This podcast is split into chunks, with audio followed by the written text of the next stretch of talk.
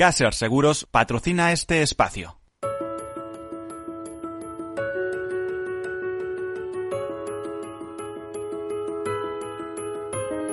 Tercer sector, un espacio para la economía social. Un programa dirigido por Miguel Benito.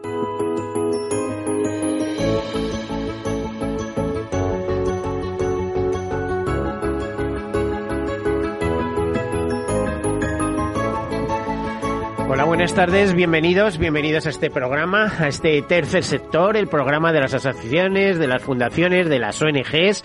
Ya saben, siempre se lo recuerdo que para ser eh, ONG antes hay que ser asociación o fundación en un número que ya saben que en nuestro país es eh, altísimo. En España se calcula que hay unas 28.000 ONGs, asociaciones, yo perdí la cuenta ya cerca de los 700.000, así que imagínense las que hay. Es simplemente ir al Ministerio del Interior y registrarse como tal asociación, por lo tanto presente en todo tipo de sectores y actividades. Bueno, ya saben lo que es tercer sector. Tercer sector quiere decir es un sector empresarial, es un sector que no es público, es privado, es empresarial, pero eh, los beneficios que obtiene se reinvierten en el fin fundacional para eh, que fue constituida esa entidad, eh, que además son unos fines que coinciden normalmente ese tipo de empresas pues con la con un objetivo de acción social, cooperación internacional, defensa del medio ambiente, educación, fomento de la alimentación tanto en España como en el mundo, en fin, tantos y tantos temas de interés general porque es lo que está presente el interés general por muy pequeñitas que sean esas iniciativas. Ya saben que a veces un, un, un grupo de padres pues se juntan para eh, montar una fundación con el fin de obtener recursos para investigar una enfermedad rara, ¿no? O, esas iniciativas que eh, de repente por una iniciativa eh, personal de alguien constituye una ONG, o sea, una fundación o una asociación para impulsar, pues, no sé, los, los ciertos hábitos educacionales, simplemente la educación financiera, aunque eso es verdad que tiene mejores patrocinadores, porque desde la ONU a la Unión Europea a los gobiernos respectivos, todos están volcados en hacernos ciudadanos más libres eh, si somos conocedores eh, de cómo se regula y cómo funcionan los mercados financieros y por lo tanto nuestras finanzas personales, partiendo de ahí precisamente de nuestras finanzas personales. Bueno, pues ya saben que el tercer sector es un sector que está basado en la solidaridad, es economía de personas para personas, es un sector importante, eh, agrupa más o menos el 10% del Producto Interior Bruto de, nuestro país, por mucho, por muy raro que les parezca, pero es que es así, es que estamos hablando de unos 2 millones de trabajadores y más de 40.000 empresas asociadas alrededor de CEPER, de la Confederación Española de Empresas de Economía Social, eh, tengan en cuenta que hay fundaciones muy potentes que eh, son cabecera de grandes grupos empresariales. Dos ejemplos, pues eh, Corte Inglés y Mafre, sin ir más lejos, ¿no? Y en el capítulo, también teniendo en cuenta que eh, en el tercer sector, pues se agrupan mutuas y mutualidades. Por cierto, las mutualidades ocupan una vicepresidencia de la CEPES, por decirles que solo eh, en recursos que gestionan por cuenta de sus socios o, o, o mutualistas, pues solo la, las mutualidades, si no meto las mutuas, tienen más de 50.000 millones de euros. O sea, con esas cifras con, eh, empezarán a pensar que sí, que sí es el 10% eso y el potentísimo movimiento cooperativo que tenemos en nuestro país, ¿no? Pues ya le digo, un sector eh, importante, este tercer sector, eh, a la par que de desconocido, pero muy activo. Un tercer sector que se divide en tercer sector social, ¿eh? por aquello que nos están ayudando, están ayudando a través de esas técnicas de fundraising mmm, a conseguir esos objetivos ASG o SG, de ambientales, sociales y de gobernanza, y por otro lado, propias empresas que se constituyeron para satisfacción de, eh, de los emprendedores y darse dar respuesta a sus necesidades. El caso de las mutuas, las mutualidades o las cooperativas, por ejemplo, sin poner más ejemplos. Decirles también que la solidaridad mercantilmente organizada, porque es el requisito indispensable 嘞。Y que eh, es un sector de proyección de futuro no solamente en España, sino en toda la Unión Europea. De hecho, cuando hay problemas y y, la economía se contrae, el tercer sector sigue presente y sigue respondiendo ante las necesidades que no paran de, crecer y que si no fuera necesario no estaría ahí. Lo que pasa es que el Estado eh, y las administraciones no llegan a todo. Eh, la capilaridad del tercer sector a través de sus fundaciones, eh, se me ha olvidado decirles que habrá como unas 6.700 en nuestro país, pues no lo consiguen, no se consigue a través de otros canales y siempre hay hueco para la iniciativa privada de realizar acciones en favor de las personas y dirigidas a las personas. Y bueno, después de esta breve introducción, les comento algunas notas de actualidad y entramos en nuestra entrevista hoy con invitados destacados. Comenzamos. Sanitas Mayores y Fundación Oxidia firman un acuerdo para la inserción laboral de personas con discapacidad intelectual. A través del acuerdo, varios jóvenes se han incorporado a distintos centros eh, residenciales de Sanitas para realizar actividades auxiliares. Eh, Fundación Oxidia trabaja para la inserción laboral de jóvenes con discapacidad intelectual a través de la enseñanza de diferentes oficios con programas de formación para el empleo en entornos exclusivos. Los jóvenes también participan en talleres cognitivos con los mayores, lo que fomenta la socialización de ambos grupos y también la mejora de la autoestima de ambos colectivos. Pero no queda ahí la noticia porque hemos sabido, eh, partiendo del eh, decimoprimer informe de tecnología y discapacidad que ha dado a conocer Fundación ADECO y en colaborador con Keynesian Technology, bueno, ya saben que el día 15 de julio es el Día Internacional de las Tecnologías Apropiadas, como se dice, que los avances tecnológicos y la inteligencia artificial podrían permitir el pleno empleo de las personas con discapacidad en la década de 2040. Eh, la contratación de personas con discapacidad, por ejemplo, la Comunidad de Madrid se ha incrementado un 36% en 2022, superando un 14,4% el empleo generado en tiempos prepandemia. De hecho, la, la pandemia ha tenido un fuerte impacto en la calidad de vida de las personas con discapacidad, mermando su poder adquisitivo y relaciones sociales. Sin embargo, también ha traído consigo un proceso de tecnologización súbita, consolidando la economía digital y abriendo nuevas y crecientes oportunidades para su inclusión laboral en el medio plazo. Se consideran la mayor parte de las personas con discapacidad eh, Em, eh, por ejemplo, hay un 41% que cree que su pleno empleo se alcanzará en 2040 gracias a la irrupción de tecnologías adaptadas, el potencial de la robotización para terminar con barreras basadas en variables como la fuerza física, inercias o roles de la consolidación del teletrabajo. Hay un 11,9% de personas encuestadas que valora que las tecnologías nunca tendrán capacidad por sí misma para lograr la plena inclusión laboral de las personas con discapacidad, ya que los avances tecnológicos no implican un cambio de mentalidad social. La verdad es que es problemático este tema, pero si tenemos en cuenta que no solo las personas con problemas, mm, eh, iba a decir discapacidad, que es la nueva palabra que sustituye a a la, nueva a la terminología que se estaba eh, empleando hasta este momento de diversidad funcional, ¿no? Pues es que em, desgraciadamente es que eh, está mal el tema de trabajo para la discapacidad, para las personas con diversidad funcional y en muchos casos está mal el trabajo también para personas eh, que en teoría son normales, aunque todos tenemos algún alguna algún tipo de diversidad funcional y algún problema, o sea, esto no cabe la menor duda. Eh, por ejemplo, mm, en, la nota de Fundación ADECO nos dicen que la participación de las personas con discapacidad en el mercado laboral madrileño aún es exigua, el 39,4%.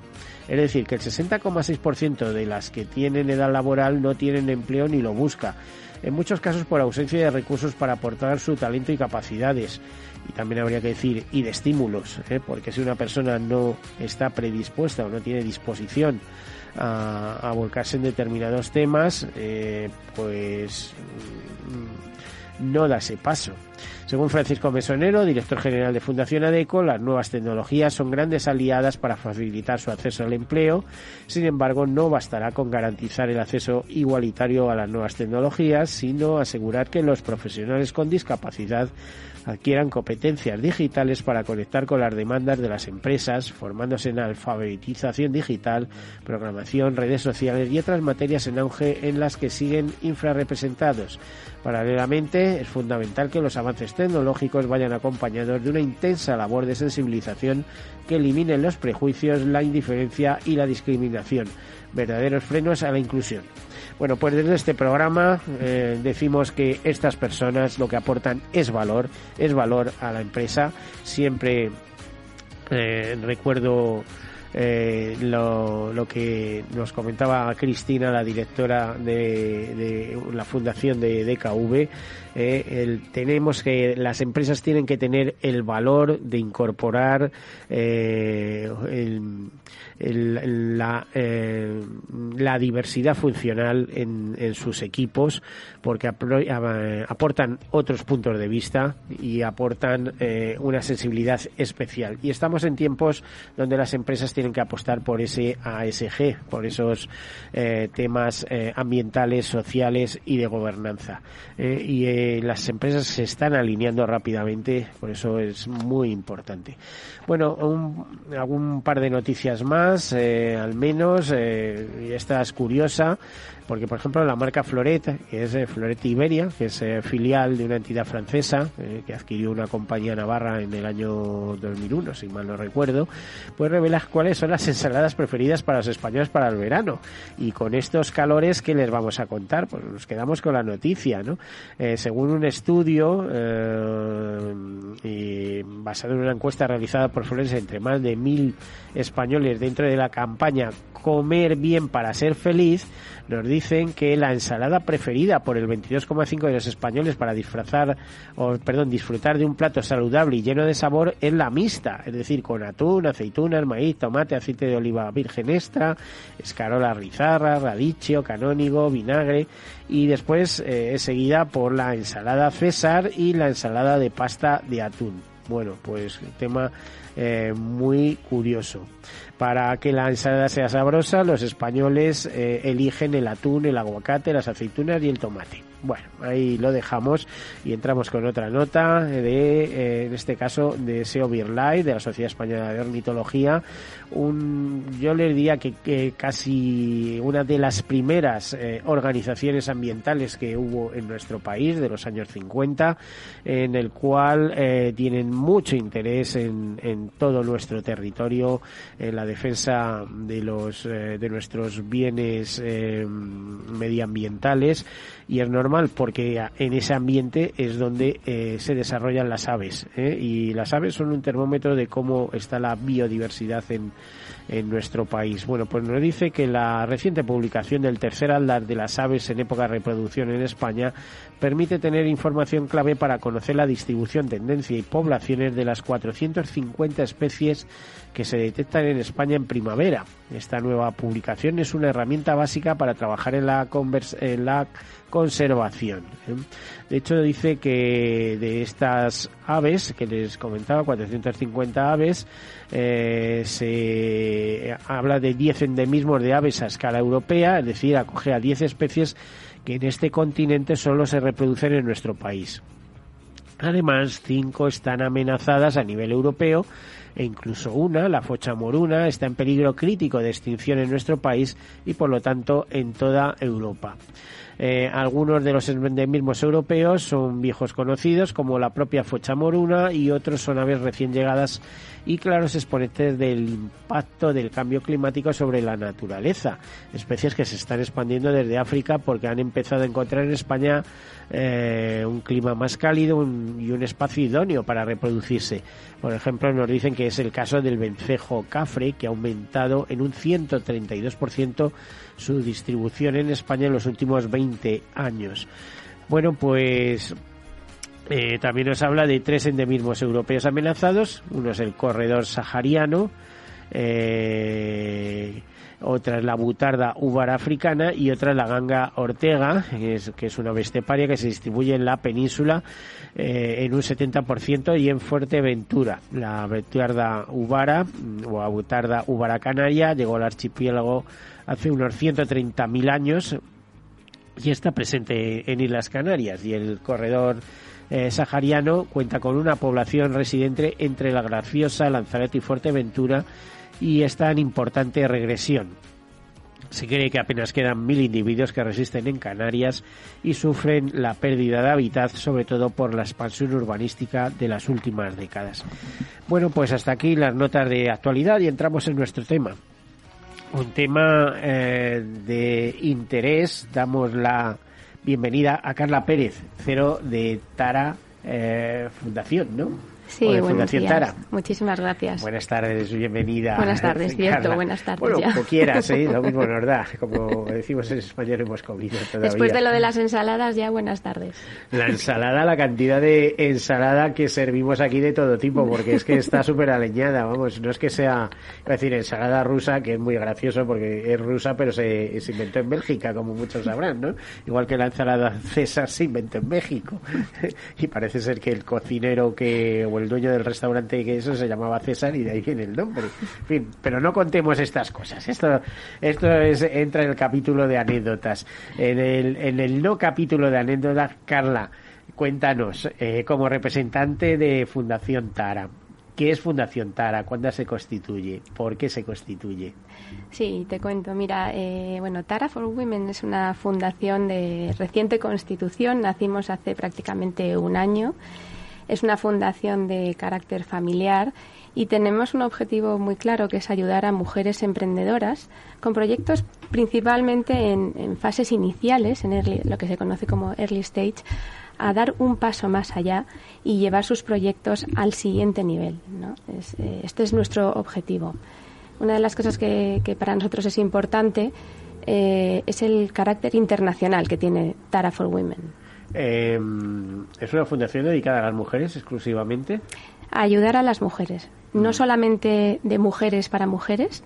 eh, creemos que el talento eh, no tiene género, que el talento es eh, internacional y, y de todos los géneros. Y, pero lo que sí creemos es que hay una gran necesidad de apoyo a mujeres emprendedoras y, y ahí es donde nosotros ponemos el foco. Vale, nace hace un año. ¿Por qué se llama Tara? ¿Por qué nace? Hay alguien detrás. Es una historia siempre- muy bonita, sí, hay una... No tenemos muchos minutos, pero cuéntanosla. Es una historia muy bonita. eh, su nuestro fundador, Bill Saad, eh, desde, desde hace prácticamente 18 años, eh, decidió que, que quería ayudar a, a mujeres emprendedoras. Él es un emprendedor eh, nato, no solo por la actividad que realiza, sino también por la forma de ser, por su positividad, por su impulso, por su visión eh, de, la vida y de, lo que son los negocios, su experiencia.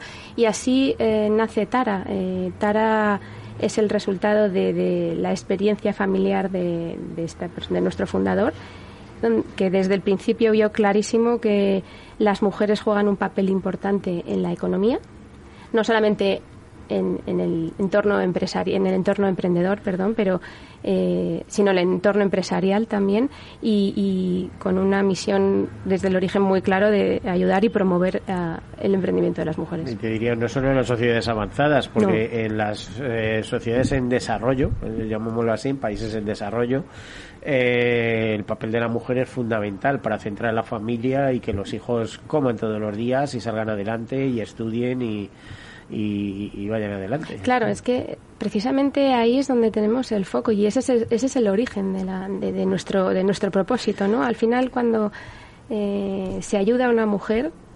eh, Ayudas a una familia, ¿eh? Exacto, o sea, hasta al final estás ayudando a una familia, estás generando economía, estás generando desarrollo, porque además está demostrado por, esto, por varios estudios que, que cuando una mujer emprende, eh, emprende en, el- en la- un 46% de, de las veces para ayudar a, a identificar una necesidad y ayudar a su entorno y a su comunidad, con lo cual revierte los ingresos en ello. Oye, ¿y por qué en España? Porque me cuesta, estáis en otros países, pero Mm. Tara eh, inicialmente eh, em, tiene su centro en España, ¿no? La matriz sí. social en España. ¿Por qué en España?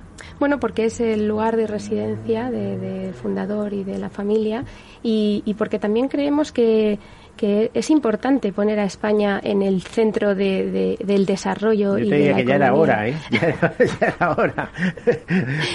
Es una de las es una de las propuestas que, que desde la Fundación Tara eh, por las que apostamos desde Tara porque al final eh, España es un es un pool de emprendedoras enorme es una es un país que que tiene que ser protagonista de este cambio y de este apoyo y de este desarrollo y que esta visión internacional eh, se está, está ocurriendo ya. Hay nues- nuestro, nuestro ecosistema de emprendedores eh, es cada vez más internacional. Están, estamos sacando talento y está entrando talento. Entonces, es, es muy importante que España juegue este papel, papel protagonista.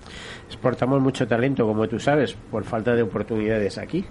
Falta de inversión. Falta Sí, de- por eso es importante también que fundaciones y, y, bueno, y sobre todo, fundamentalmente fundaciones y organismos pongamos el foco en, en, es- en apoyar este tipo de, de iniciativas y de, y de proyectos de mujeres emprendedoras, porque al final eh, nos va a dar un recorrido muy importante y una visibilidad que realmente eh, existe y que no tiene tan, y, y que no y que no tiene tantas oportunidades a nivel internacional.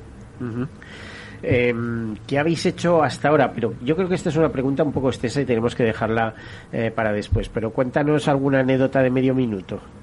Bueno, mira, lo más importante es que nosotros nos consideramos emprendedores y lo que hemos hecho hasta ahora ha sido, como decimos en el entorno de los emprendedores, nuestro MVP. Nosotros sabemos que queremos ayudar a, a este tipo de mujeres, a mujeres con proyectos, como te decía, en fase inicial y A ver, queríamos no seas escucharlas. Dices, sabemos que queremos ayudar. Cuidado, que ellas os van a ayudar más a vosotros eso. Sin que duda. Esto es un feedback impresionante. ¿no? No, sin duda, pero, es justamente por eso lo que queríamos era escuchar y entonces nos lanzamos a la piscina.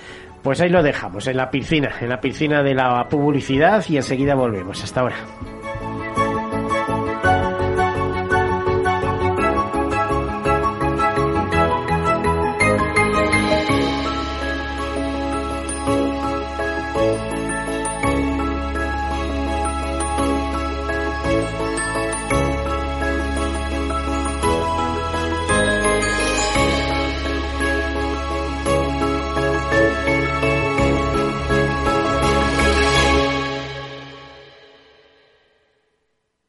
¿Qué es ir más allá?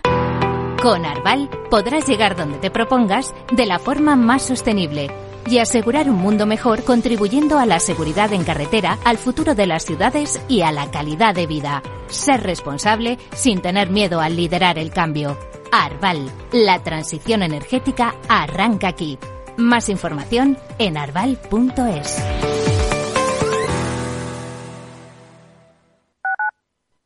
Capital Radio Madrid 103.2. Nueva frecuencia, nuevo sonido. Disfruta de la mejor cocina gallega en Montes de Galicia. Todo un clásico moderno en el barrio de Salamanca. Disfruta de la variada dieta atlántica, de las mejores carnes y pescados tratados con respeto y transparencia y regados con una de las mejores bodegas de la zona. En grupo, en familia o en pareja, Montes de Galicia te ofrece el espacio perfecto en cada ocasión. Esto te estás perdiendo si no escuchas a Rocío Arbiza en Mercado Abierto. Alberto Roldán, director de inversiones de Metagestión. La revisión a la baja del crecimiento en España no ha sido gratuita ni lo va a ser. Eh, y además es una economía que va a cre- decrecer en términos reales durante un periodo de tiempo muy largo. Y eso va a dañar mucho los, pilares de crecimiento de la economía española. Porque además creemos que no se están tomando ni las mejores decisiones de inversión en un país que, que sigue teniendo una muy fuerte presión fiscal, con un fuerte déficit público. La deuda sobre PIB en España se va a mantener por encima del 110% en los próximos cinco años. Y no hay nada que remedie eso. Nada va a cambiar. Con estas condicionantes no podemos estar invertidos en bancos. Es que somos muy contrarian a la gente que ahora defiende a capa y espada que los primeros 100 puntos básicos de subida en tipos de interés se lo llevan los bancos en vena. A mí es que me parece un discurso del yonki. Mercado Abierto con Rocío Arbiza. Esto te estás perdiendo si no escuchas a Luis Vicente Muñoz en Capital, La Bolsa y la Vida. Juan Ignacio Crespo, experto financiero. Los bancos centrales pueden crear dinero de la nada, pero no pueden crear microchips de la nada. No te confundas. Capital, La Bolsa y la Vida con Luis Vicente Muñoz, el original.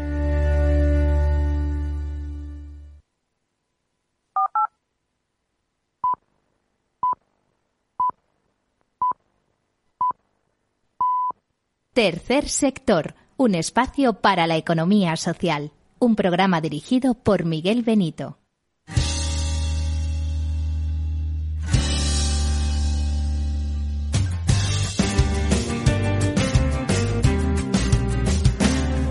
¿Quién las ha llamado el sexo débil? Cuando las mujeres tienen mil poderes, son águilas, lunas, guerreras, tirando barreras sin parar. Alguien dijo la mujer es frágil. ¿Quién inventaría tanta tontería? Son mágicas flores de acero que piensan primero en los demás. No tienen miedo a caer, pues saben sacudirse el polvo sin perder la fe. Mujeres de fuego, corazones gigantes, capaces de salir adelante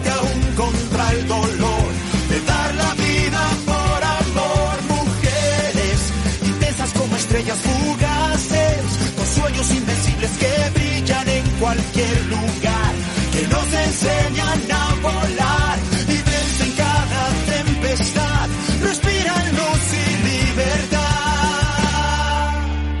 construyen caminos. Tienen mil palabras de consuelo.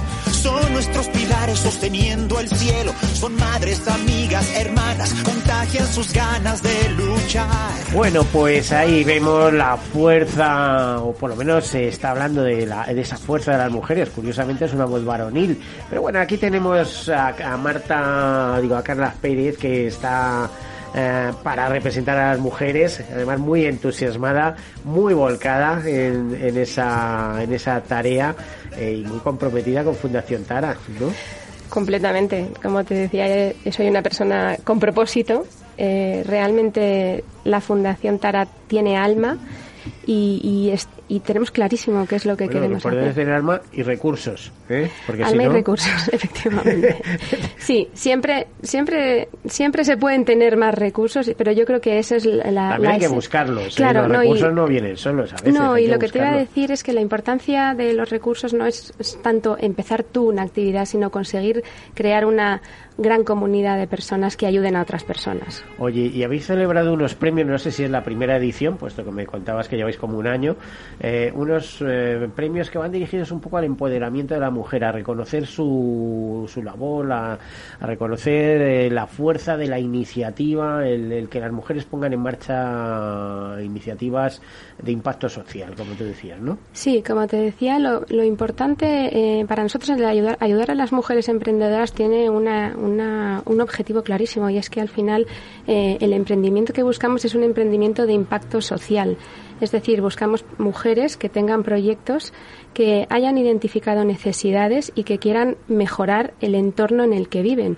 En ese sentido, lo que hemos hecho ha sido crear la, eh, primera edición de los premios Tara for Women, que, que ha sido una gozada porque ha sido una llamada, una call internacional de proyectos, donde el único requisito era que los proyectos estuviesen en fase. Eh, ¿Cómo los habéis dado a conocer? Porque eso es complicado. Es decir, oye, Tara, muy, una fundación muy jovencita, recién salidos, hacemos una convocatoria. Pues Eh, mira, justamente lo que te, te comentaba antes. El- la, la parte más importante del resultado que hemos tenido ha sido el establecer acuerdos con otro tipo de organizaciones. Organizaciones que ya están trabajando con mujeres, organizaciones internacionales que conocen proyectos y conocen proyectos de mujeres que están generando impacto, pero que con nuestra ayuda van a multiplicar el impacto que están haciendo. Eso ha sido esencial y de hecho ha sido tan importante que nos ha, lleva- nos ha llevado a más de 10 países con 68 ciudades distintas y en tres semanas hemos batido todos los récords porque hemos obtenido ciento, más de 140 proyectos de distintos países. Y entre los seleccionados, pues hay un par de ellos que creo que van a estar hoy con nosotros. por lo menos nos van a tener oportunidad de contarlos. Por cierto, ¿en qué consistían los premios? Bueno, las ganadoras de, de los premios obtenían, bueno, obtienen eh, una cantidad económica de 25.000 euros, que es una cantidad importante. Bueno, eso te iba a decir que no es pequeña. Sí, esta es una cantidad que pensamos mucho porque el objetivo es que la, la persona que, lidera el proyecto pueda vivir por lo menos un año de, su proyecto, ¿no? que ponga el foco, porque muchísimas veces, y especialmente en el entorno del emprendimiento femenino, eh, se inicia, se identifica la necesidad, se pone en marcha el proyecto y, y, esta persona tiene que hacer muchas cosas distintas para poder llevar a cabo su vida y su proyecto. Entonces, poder enfocar a las emprendedoras durante un año en sus trabajos, en sus proyectos, creemos que va a marcar la diferencia. Pues como se difunda, que se hará con el tiempo, de que esos premios van seguidos de 25.000 euros por proyectos, os auguro que no se van a presentar 140, sino que en la segunda convocatoria tendréis como mínimo 1.400. Lo importante además eh, es, bueno, la cantidad económica por supuesto, pero estas emprendedoras, eh, para nosotros es muy importante que no estén solas. Entonces, cada una de ellas tiene un mentor, que es una persona experta en el entorno en el que se desarrolla el proyecto.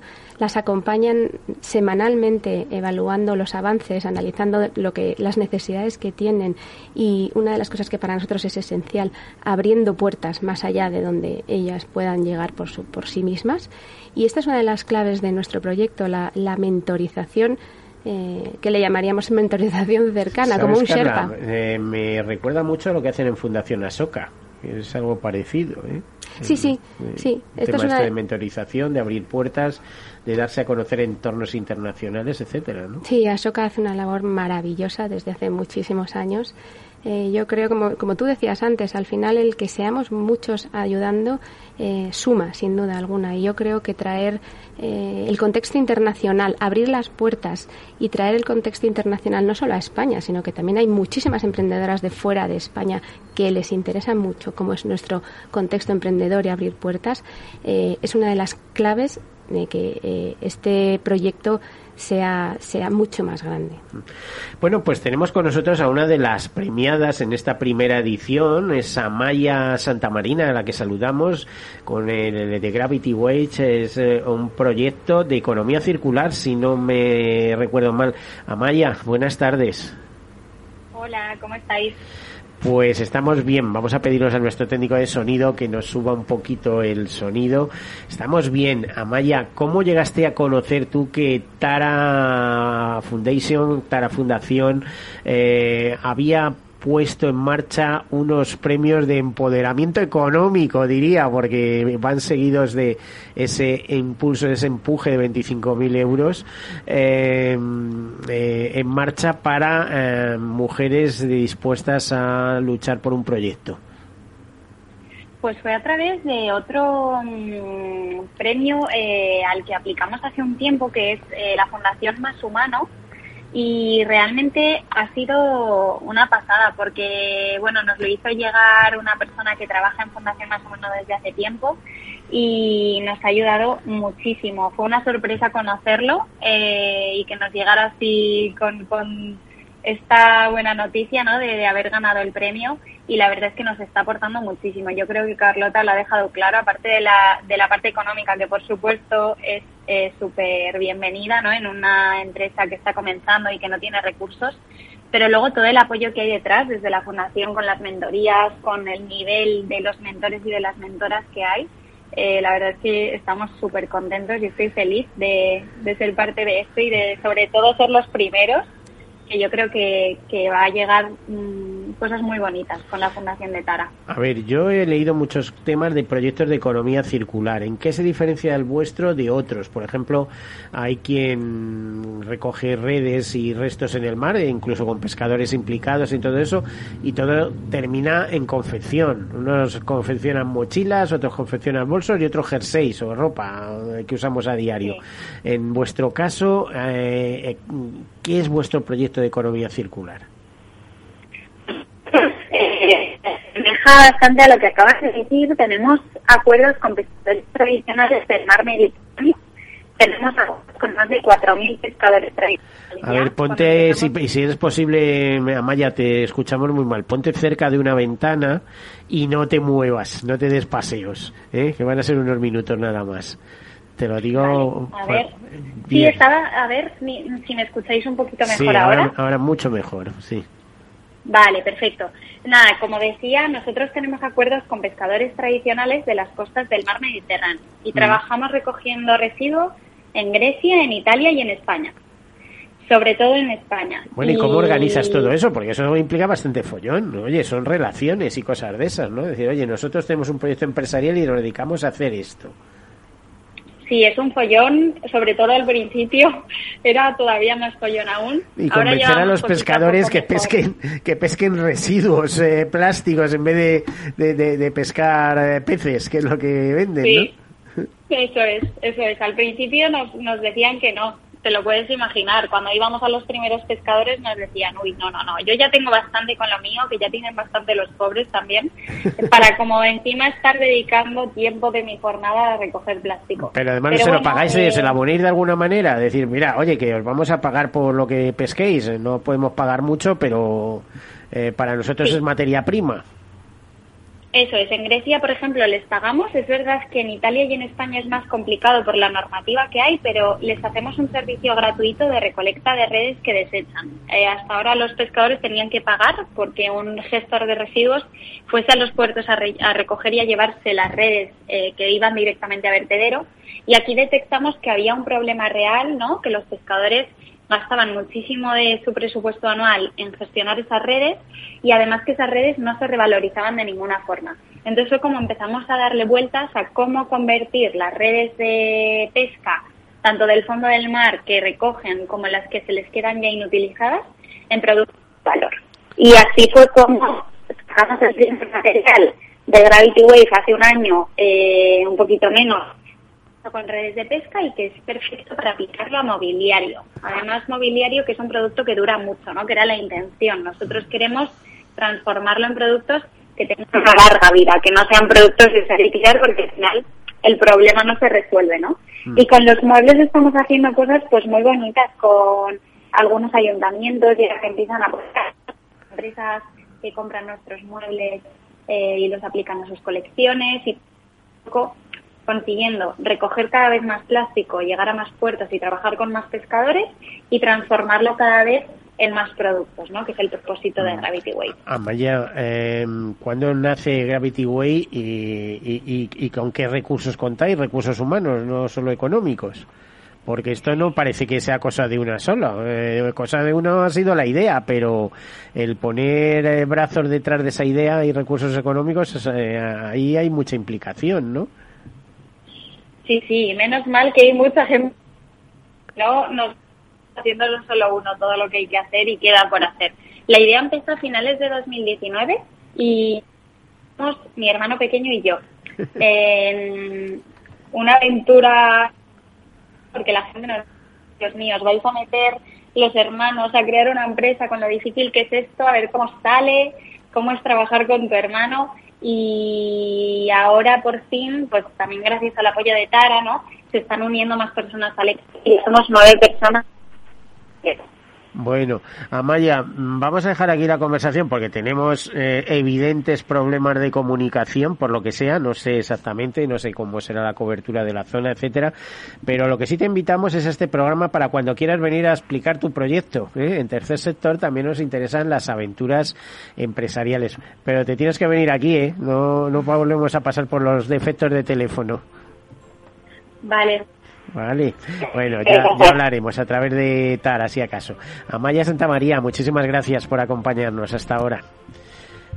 Bueno, eh, continuamos, Carla. ¿Carla o Carlota? Porque ya me he quedado yo con la copla. ¿Quieres Carla o Carlota? Familiarmente es Carla.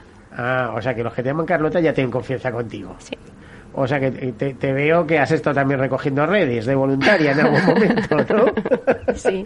ha sido muy, curioso. Te quería decir una cosa que, escuchando también a Maya es importante. Em, una de las cosas que para Tara es importante es que quién es la mujer que está detrás, ¿no? Al final buscamos mujeres mm, que le llamamos mujeres luchadoras, pero luchadoras en el buen sentido de la palabra, mujeres que tienen claro lo que quieren y que y que arriesgan por eso. Es decir, mujeres. te iba a decir, Carla, es tan difícil emprender en este país, pero tan difícil, tan difícil que es que tienen un mérito extraordinario. Si es que solo el hacer empresas, o sea, debían llevarse un premio cada uno. ¿Eh? En este país emprender es al día siguiente estar cargado de impuestos, ¿eh? Eh, que te venga Hacienda con 28 requerimientos, es decir, sabiendo que en este país las vacas a ordeñar son las empresas, los autónomos principalmente y luego si acaso los ciudadanos que también, que también, bueno, pues es que se te quitan las ganas. O sea, yo como digo, si todo el mundo se hiciera autónomo se acababa el paro mañana. Entonces no debe ser tan fácil, ¿no? Pues mira, yo te diría que emprender es difícil, pero, pero donde de verdad está la, dificultad es en mantener el proyecto, en mantener el proyecto vivo. A mí me parece que, hay muchísimos apoyos para iniciar proyectos, para ponerlos en marcha, eh, sobre todo en las primeras fases, pero justamente en ese momento en el que eh, tu proyecto está a punto de lanzarse, donde mm, si no te si no cuentas con más apoyos o no cuentas con más recursos, vas a tener que dejarlo, es ahí donde tenemos que estar nosotros. Es ahí donde está la gran dificultad, pero ya no solo en España. este es un problema a nivel internacional. O sea, es que el 11% de las mujeres que emprenden, que hay casi más, hay más de 200 millones de mujeres emprendedoras, están en esta fase inicial donde si no tienen una mano amiga, entre comillas, eh, tienen que abandonar sus proyectos. Y abandonar sus proyectos no es abandonar tu sueño o tu ilusión, muchas veces es una auténtica tragedia, es dejar fuera de posibilidades de desarrollo a familias, la educación de mm, hijos, comunidades, etcétera. Entonces, nuestra labor no es solamente eh, apoyar el emprendimiento, sino es apoyar un emprendimiento que realmente genera economía, genera valor y genera desarrollo, y liderado por mujeres.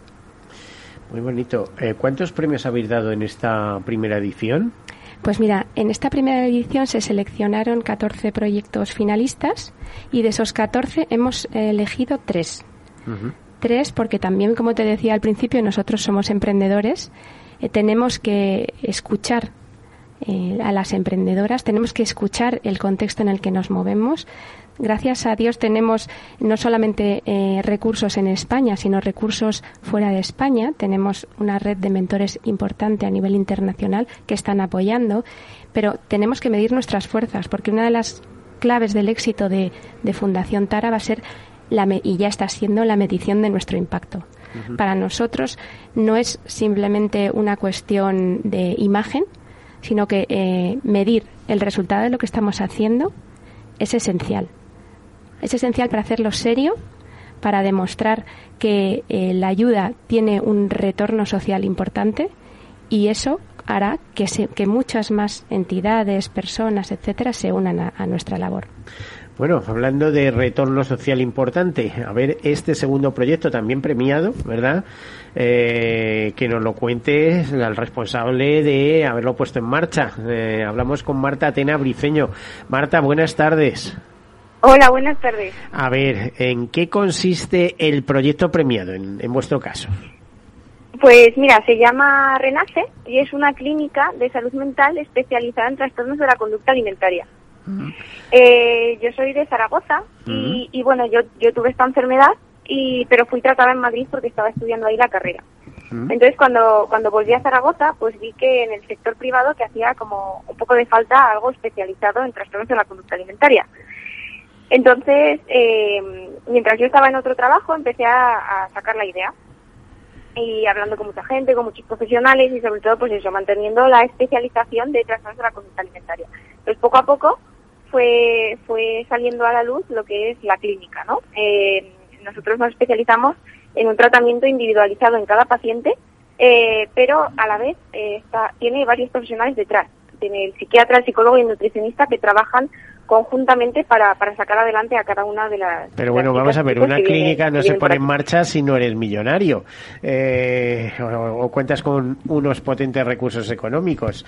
¿Qué había detrás? Tú, por ejemplo, te formaste como psicóloga o como psiquiatra? Yo como nada, yo soy, nada. yo soy ingeniera industrial. Pues todavía tiene más mérito, ¿no? Decir, oye, he sufrido esto y voy a montar una clínica sobre esto.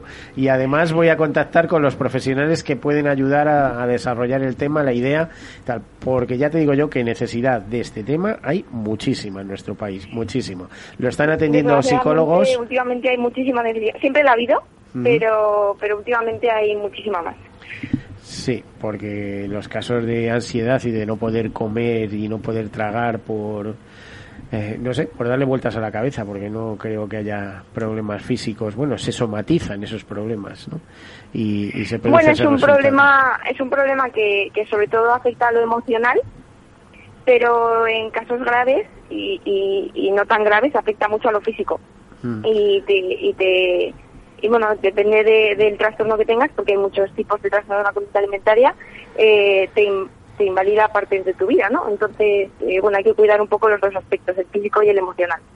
Entonces, eh, vosotros desde esta mm, clínica o este centro que habéis puesto eh, en, en marcha en Zaragoza, eh, lo que hacéis es afrontáis el problema desde una perspectiva holística, es decir, general, de, de diversos aspectos, ¿no?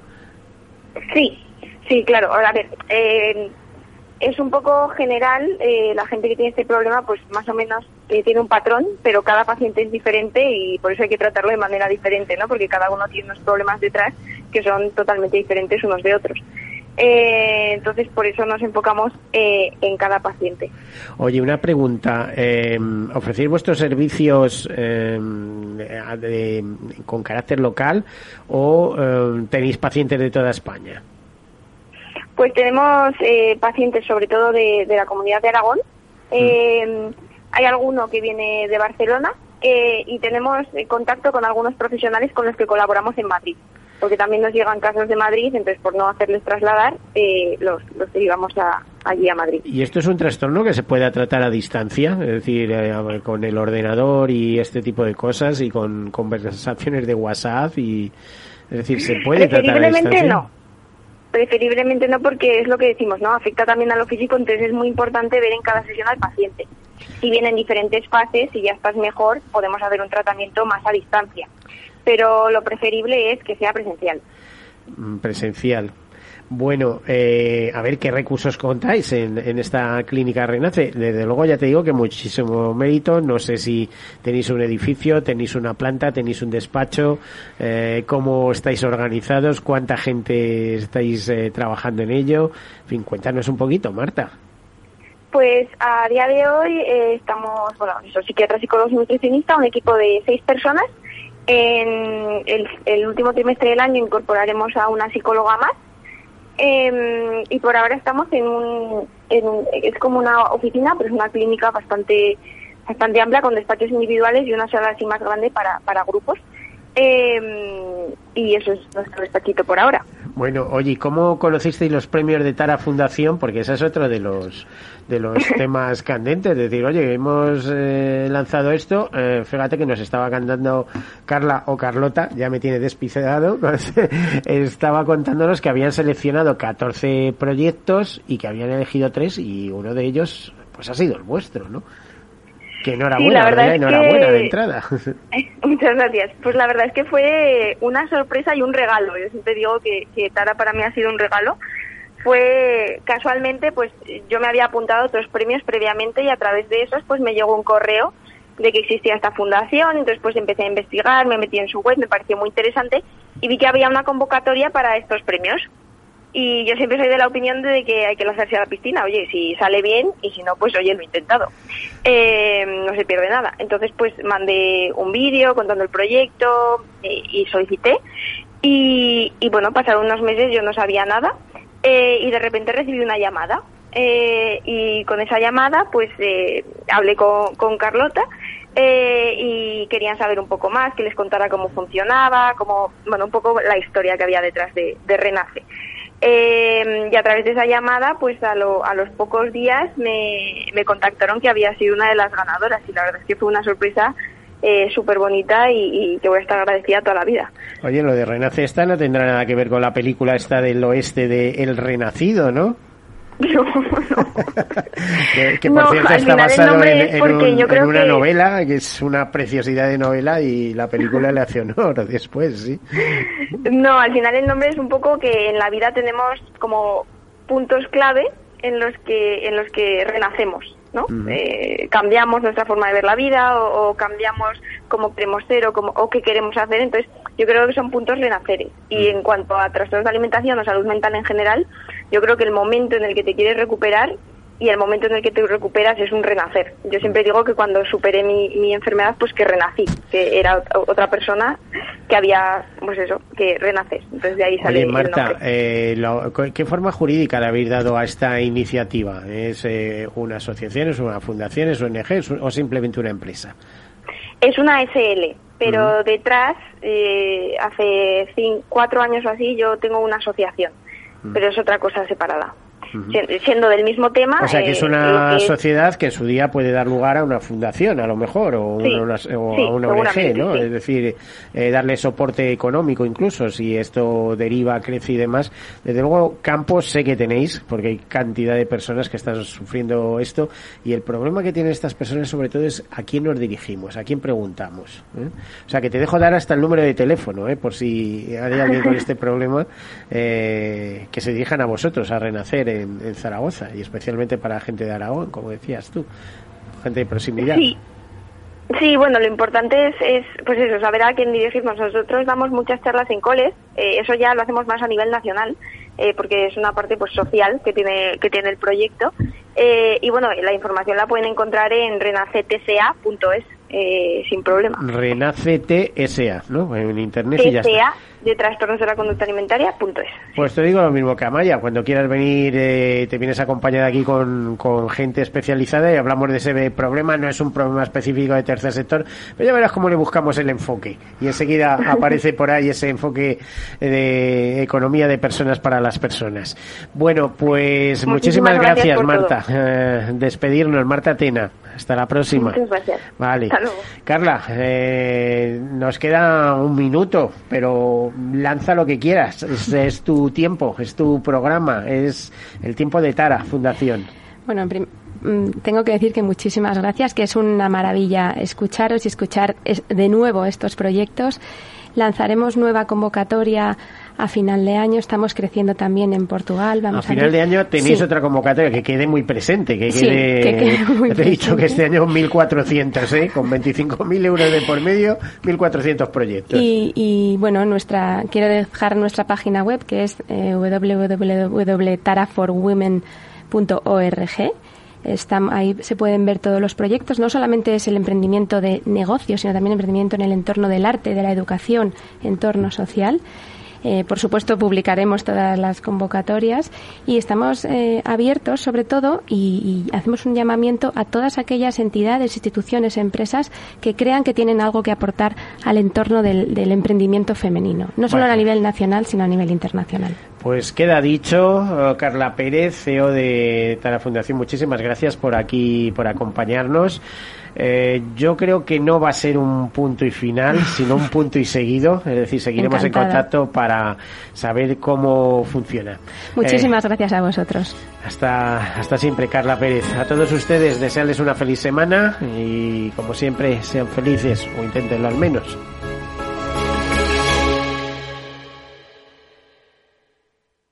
Caser Seguros ha patrocinado este espacio. Capital Radio Madrid 103.2. Nueva frecuencia, nuevo sonido. Venga de donde venga tu idea de negocio, en la Comunidad de Madrid te sentirás en casa. Nos abrimos a la inversión reduciendo obstáculos para generar el mejor escenario para tu empresa, escuchando tus propuestas y atendiendo tus necesidades. Entra en comunidad.madrid. Estamos siempre abiertos. Somos Región Emprendedora Europea 2021-2022. Comunidad de Madrid. ¿Has vuelto a los atascos? forma parte de la vida de Madrid y esa vida va aparejado con atasco. Realmente el atasco que te absorbe la energía es el de la entrada a trabajar o cuando llegas tarde a una reunión o cuando vas a dejar a tu hijo en el colegio y va a perder va a perderse la primera hora de clase. Cuando vengas a Madrid, chulona mía. Reconduce tus números. Voy a ser temperatriz de lavapiés. Desatasca tus inversiones. Y alfombrarte con claveles la gran vía. Recalibra tus cuentas. Bañarte con vinillo de Jerez. Que no se atasque tu economía. Sintoniza Capital Radio. No me gusta el mundo atascado. Inversión inmobiliaria acompaña al mercado inmobiliario en este nuevo ciclo. Todos los jueves de 10.30 a 13 horas, el inversor encontrará las claves para realizar su mejor inversión. La mañana de los jueves en Capital Radio tomamos el pulso al sector inmobiliario. Noticias, análisis de mercado y debates donde los protagonistas del sector podrán contar en primera persona los retos a los que se enfrenta el ladrillo. Inversión inmobiliaria pone la voz al sector inmobiliario. Aquí, en Capital Radio.